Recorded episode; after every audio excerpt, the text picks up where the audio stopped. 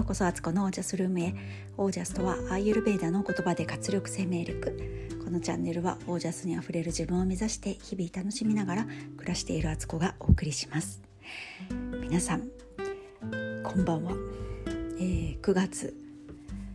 本当は11日なのにもう12日になっているという、えー、12日日曜日になってしまいました、えー、あ間違えた。11日日曜日か。あれ？10日？昨日が10日だったんですね。オップなんかもうその辺もわけわかんなくなってます。えっ、ー、と10日の本当は10日に撮りたかった、えー、今日は11もう今は11日の現在夜中の1時です。こんなに遅く撮ったのはね前になんか1回ぐらいすごい遅い時に撮った記憶がありますが、えー、今日は本当に遅くなりました。えー、まあ、なぜかというと、あの今日ね夜の10時までグループコンサルっていうねあの 100days オージャスプログラムのメンバーの皆さんとね、えー、コンサルティングみんなでねいろんなお話ししたりワークをしたりっていうのが夜10時までやってたんですよ。でその後あのもう寝ようかなと思ったら急ぎのね仕事であのまた別件の仕事なんですけど急ぎでやらなくてはいけない仕事が入ってきてうわーってまたそれもねよくわかんない。まだ操作とかに慣れてないものだったんでね。もういろいろね見ながらチェックしながら確認しながら、えー、やっていたらすごく遅くなってで廊下でね作業してたんです。家族みんなが寝てて、えー、あんまり電気をねいろんなとこつけられなかったんで廊下でね座ってやってたらお尻がめちゃくちゃ冷えまして。なのでやっぱりお風呂入りたいと思って、えー、お風呂に入ったら入ったで、えー、お湯が気持ちよすぎて なかなか出てくることができずに、えー、体は眠いからねもう1分でも早く出てね寝ればいいものを、えまたこれがアイユルベーダの火の時間に入ってしまったのでね今やってることを止められなくなるっていうね本当にそういう状態で、え今やっとお風呂から出てで本当は今日ねもうポッドキャストを撮らなくても今日はスキップしようかなってお休みにしようかなって思ってたんですけどもうせっかくここまで起きてたんだったらねあのちょっとねパッと撮っちゃえ撮っちゃおうかなっていうことで、えー、突然、えー、私の中では突然話し始めたという感じですね。はいえー、そうで今日はね何を話そうかなっていうんですけどいろんな話があるんですよどどうしようかなどっちにしようかなって考えてから話し始めてくださいという感じですよね。あのー、一つはね誰かの火花によって、えー、自分に自分が、えー、着火するタイミングがあるっていうことですね。え今日ね、あのアラフォーアラフィフで、え自分ビジネスを頑張っているあの同世代のね人と人たちとお話をちょっとしてたんですよ。でそしたらねやっぱりねそれぞれねあの得意分野があって、えー、その頑張っている姿だったり最初分かんなかったけど一生懸命努力して調べたりあのトライアンドエラーを繰り返してねでこういう形になったよって話を聞いておおなるほどと思ってねすごくすごくいい刺激を受けたんですね。でやっぱりねこうやったことある人の言葉っていうのは経験者の言葉っていうのは重くて価値があって、えー、自分ではね計り知れないところまでねあのそういう風になってるんだっていうことをね教えてくれる存在でなのでね話を聞いてたらねそれはいいなと思ってねちょっと私もやっぱり頑張ってみようかなって思うことがあったんですよ。それはですねあのブログなんですけど私ね自分で昔はねアメブロをやったりとか、まあ、今でもアメブロ一応あるんですけどほとんど動かしてないっていうね、えいろいろブログは書いてたんですけどワードプレスっていうね自分で一からホームページ立ち上げるみたいなのを頑張ってね1年前ぐらいに作ったのに、えー、完全に放置状態でね最初の立ち上げにものすごいエンジンかかが必要だったんでねもういろいろ調べながらやっとやっと作ってでえー、最初の1ページ目をね書いたらそこで事切れてしまって 1年以上放置っていうねひどい状態で でもねそのやっぱりブログをねコツコツと書き続けることのね意義みたいのが本当によく分かってあやっぱりやってみようかなっていうねすごくすごくいい刺激を受けたんですよ。でこれがね自分の中だとなんかもうくすぶっちゃっててその火の粉っていうのがねなんか火がつきそうなんだけど自力じゃもうなんかねつけられない。自力でねあの自分のその火種のね上に乗っかってる灰とかねすすとかねなんかそういうものをそういうのを追い払えば払いどければ、えー、火がねまた酸素がそこに伝わって火がつくんだけどなんかそのそれが自分でできないみたいな状態だったのを、えー、仲間の火を見て刺激されてである意味仲間がそのすすたちをね取り払ってくれたような感じだったんですよね。だからねすごくねあのめちゃくちゃこうやりたい気持ちがねムクムクと湧いてきたという感じです。本当にね多分ブログって地道な世界のね、え、代表例みたいなことだと思うんですよ最初はねほとんど誰も見てくれない、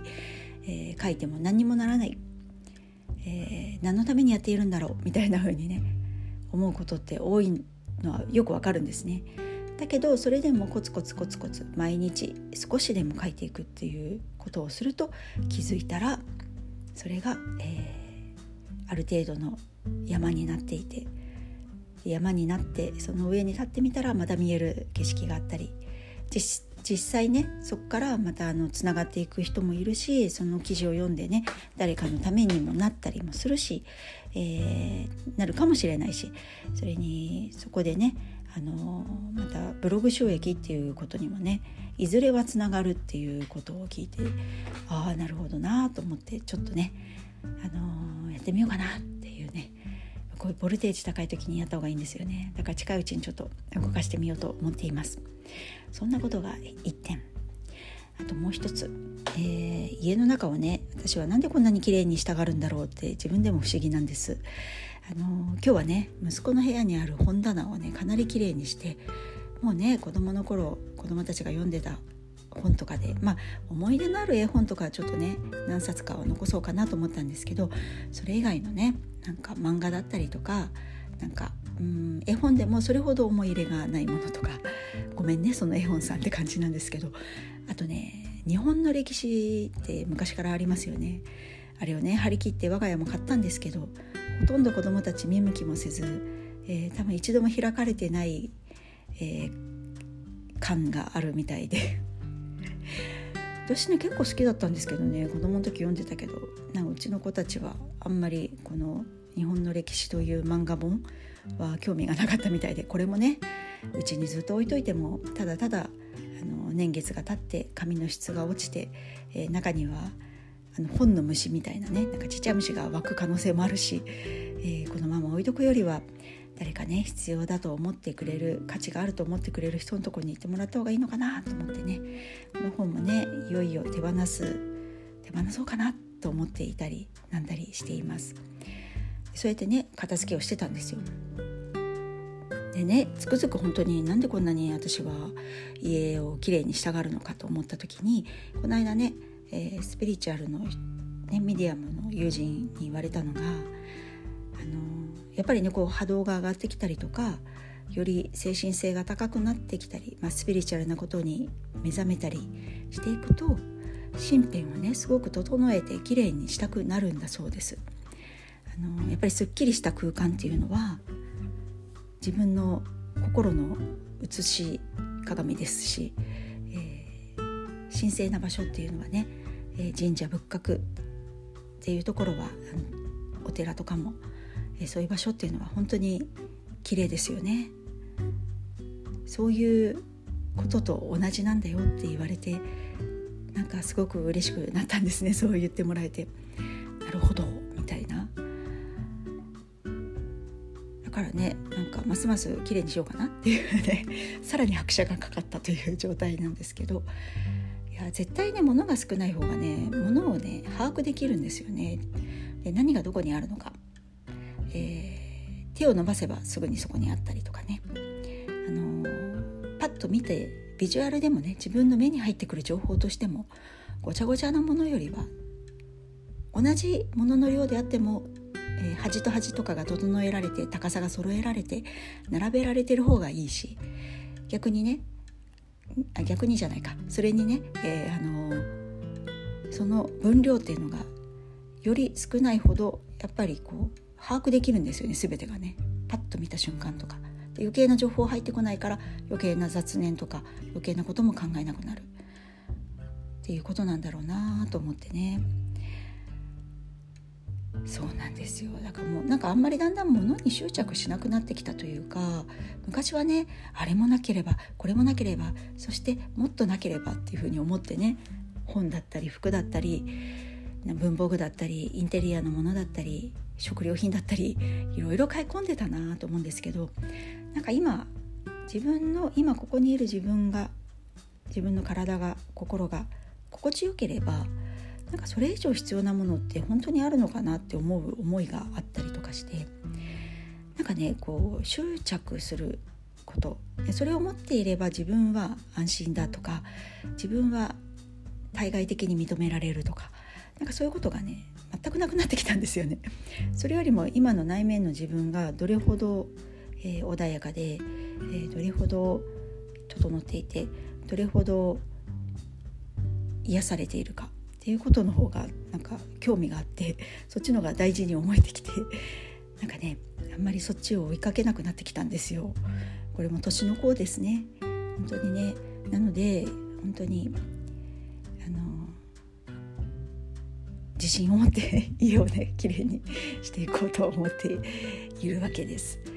はい、そんな今日は2つの気づきがありましたので、えー、皆さんにあの何かのお役に立ったら嬉しいなと思って話してみました。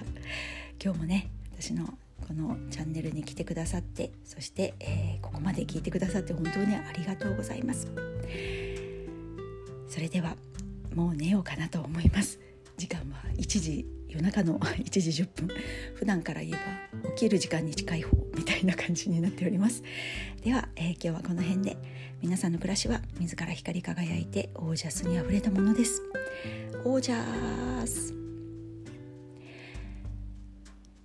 他の人からもらう火花がありそして家の中はどんどん綺麗にしたくなる。そんな私です。